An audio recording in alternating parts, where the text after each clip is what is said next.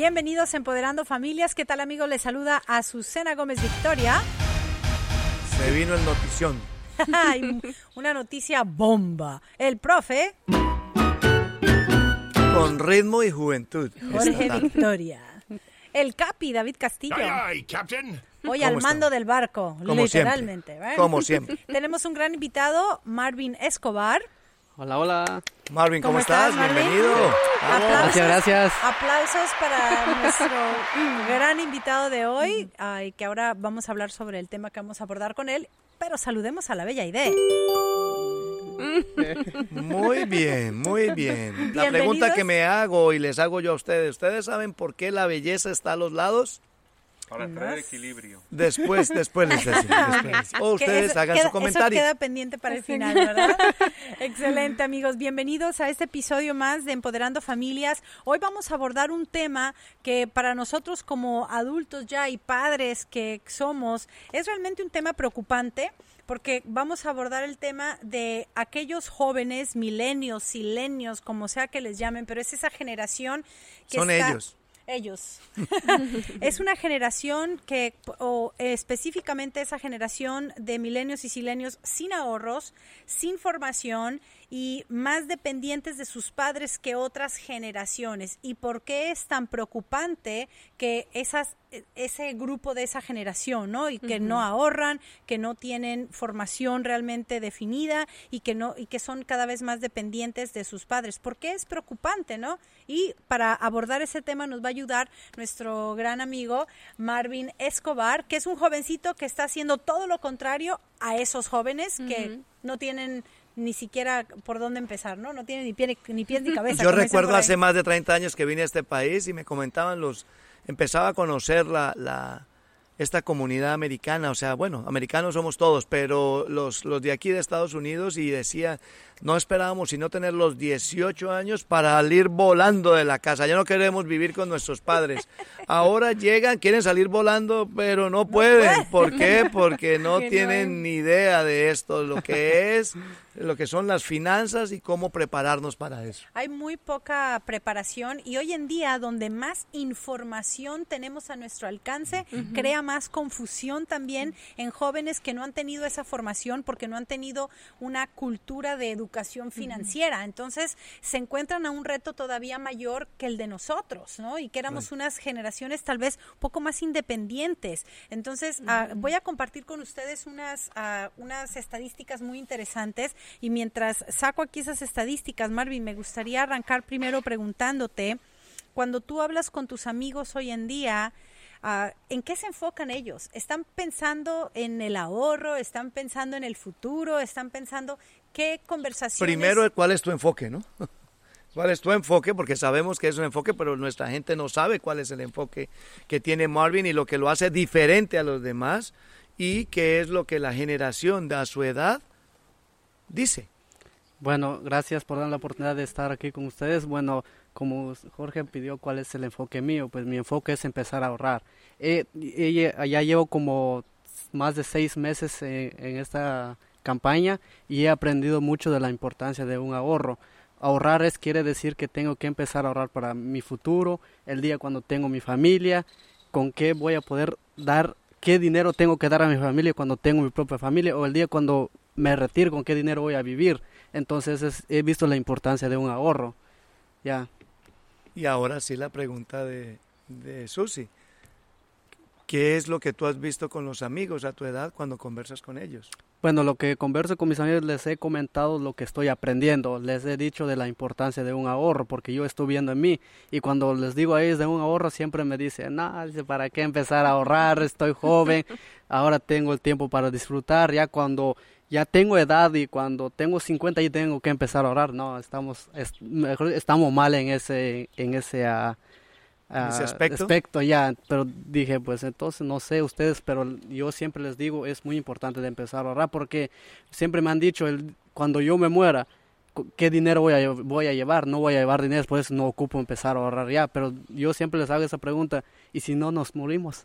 ¿Con qué dinero vamos a vivir? Bueno. A ese siempre digo, no, pues es decisión de cada cual, porque cada, cada persona tiene mentalidad diferente, cada persona tiene visiones, todo eso, entonces digo, pues ni modo, entonces, ya. Y queremos más jovencitos como Marvin, que a su edad, tiene 20 años, a su edad está planeando ya para su retiro, para su futuro. Es un jovencito que él, no importa si trabaja poquito o trabaja mucho, él sabe que un porcentaje de lo que entra a su casa o a sus, a sus arcas, él tiene que apartar un poquito para su futuro. Se está obligando a ahorrar a través de esa disciplina, ¿no? Entonces, eso es fabuloso. ¿Y por qué lo traemos a colación? Y creo que es un tema muy importante que tenemos que abordar como padres y como sociedad en general, porque las estadísticas muestran una realidad muy preocupante les voy a compartir eh, un poco sobre un el Pew Center acaba de hacer un una encuesta, tiene unos meses ya esta encuesta, pero muestra una realidad aquí en Estados Unidos que se refleja hoy en día casi casi en todo el mundo. Pero dice, aquí en Estados Unidos el 64% de los adultos creen que los jóvenes deberían de ser financieramente uh, financieramente independiente a los 22 años. O sea, ¿qué quiere decir eso? Que la mayoría de nosotros como padres queremos que se independicen a los 22 años, que empiecen a trabajar, que empiecen a tener una, una mejor dependencia de ellos mismos, ¿verdad? O sea, independencia de los padres, pero resulta que solamente el 24% ha logrado ese objetivo. retrocedamos un poco en nuestras edades, ¿no? Veamos cuando tú llegaste a este país, Aide, o antes de llegar a este país tú ya estabas trabajando. Yo empecé a trabajar profesionalmente ya a los 21 años. Jorge empezó a trabajar, o sea, las generaciones estamos un poco retrasadas las generaciones de ahora en cuanto a la independencia financiera. por muchos aspectos también. ¿verdad? Uno de ellos es cuál, que hoy en día los estudiantes que están yendo a unas universidades, que están yendo a la universidad, se demoran más en salir de su universidad, primero que todo, porque tienen que estudiar un año o dos años más, porque les cuesta mucho dinero, no tienen para cubrir las unidades que necesitan eh, eh, el año entonces se les extiende el estudio cinco o seis años. Y los padres nunca planeamos para el estudio de ellos. No planeamos para ello. Entonces es importante saber que hoy en día esos jóvenes están retrasando sus vidas. Entonces, ver un joven de 20 años que ya está pensando para cuando tenga 60, 70, ya está planeando para eso. Esa es la cultura que tenemos que empezar a promover, ¿no? Correcto, no que muy tarde, tarde para quién? Ni para nosotros mismos y para estos jóvenes. O sea, todos tenemos, ustedes, Aide, David, tienen sus hijos jóvenes, menores de edad. Imagínense que ellos aprendan todo esto a sus edades. ¿Qué futuro les va a deparar conociendo lo que es la importancia del ahorro y sabiendo cómo administrar su dinero? Lo que yo ahorita escuchándolos me, me estaba acordando de, de, mi familia y yo tengo eh, sobrinos más o menos de la edad de Marvin, un poquito más grandes y otros más chiquitos, pero ahí se van.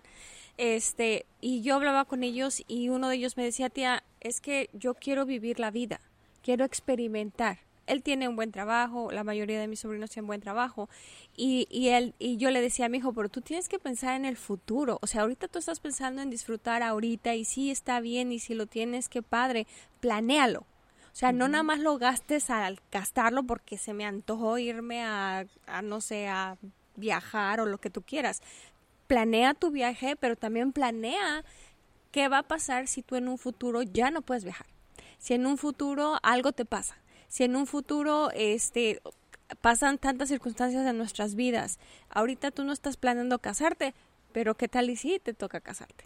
Entonces, son cosas que yo no yo le dije, no se trata de no hacerlo, se trata de planearlo para que cuando tú tengas ese dinero lo disfrutes, pero al mismo tiempo estás planeando para cuando te retires, pero al mismo tiempo estás planeando, o sea, estás abriendo diferentes vías para las diferentes etapas de tu vida. Correcto. Porque yo no, yo no, yo, yo digo, si tienes el dinero, hazlo, qué padre, pero no lo hagas si no estás contribuyendo para las siguientes etapas de tu vida, porque van a llegar.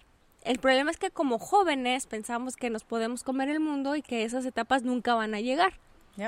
¿Cómo has cambiado tu mentalidad, Marvin? Y si hubo o hay algunos ejemplos que tú hayas visto que te hayan hecho como decir, oh, espérame un segundito, o sea, esto no es lo que quiero para mi vida.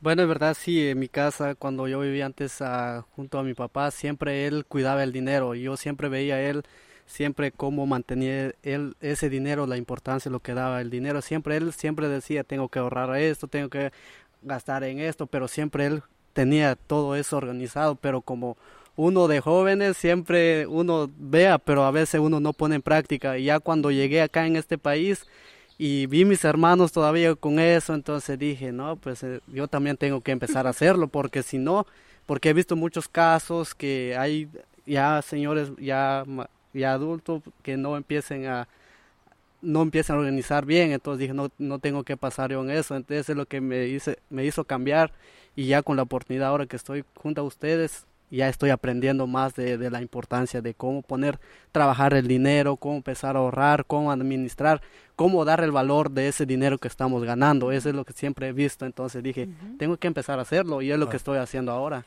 Y muchos tenemos esos espejos, ¿verdad? Alrededor de nosotros, esos ejemplos que vemos. El que le fue bien, el que no le va tan bien, el que le sufre en el retiro, el que no le sufre, pero pareciera como que no hacemos nada al respecto. Simplemente vemos, juzgamos o medio, medio apuntamos el dedo, pero nunca tomamos acción. Entonces me encanta eso que dice Marvin. O sea, yo vi eso, no, dije, voy a tomar acción ya. Entonces, si empezamos a, a prepararnos para cualquier que sea esa, esa etapa o esa meta financiera, si lo hacemos con tiempo, nos, nos eh, requiere menos dinero, y requiere menos, ¿no? menos esfuerzo, menos tiempo. Entonces necesitamos eh, ser conscientes, primero que todo, para saber dirigir lo que eh, en cuanto a las finanzas. Y para los jóvenes, la verdad que es muy importante. Yo pienso que uh, tanto a los jóvenes como padres, aquellos que estamos mayores de 50 años pensemos en esto.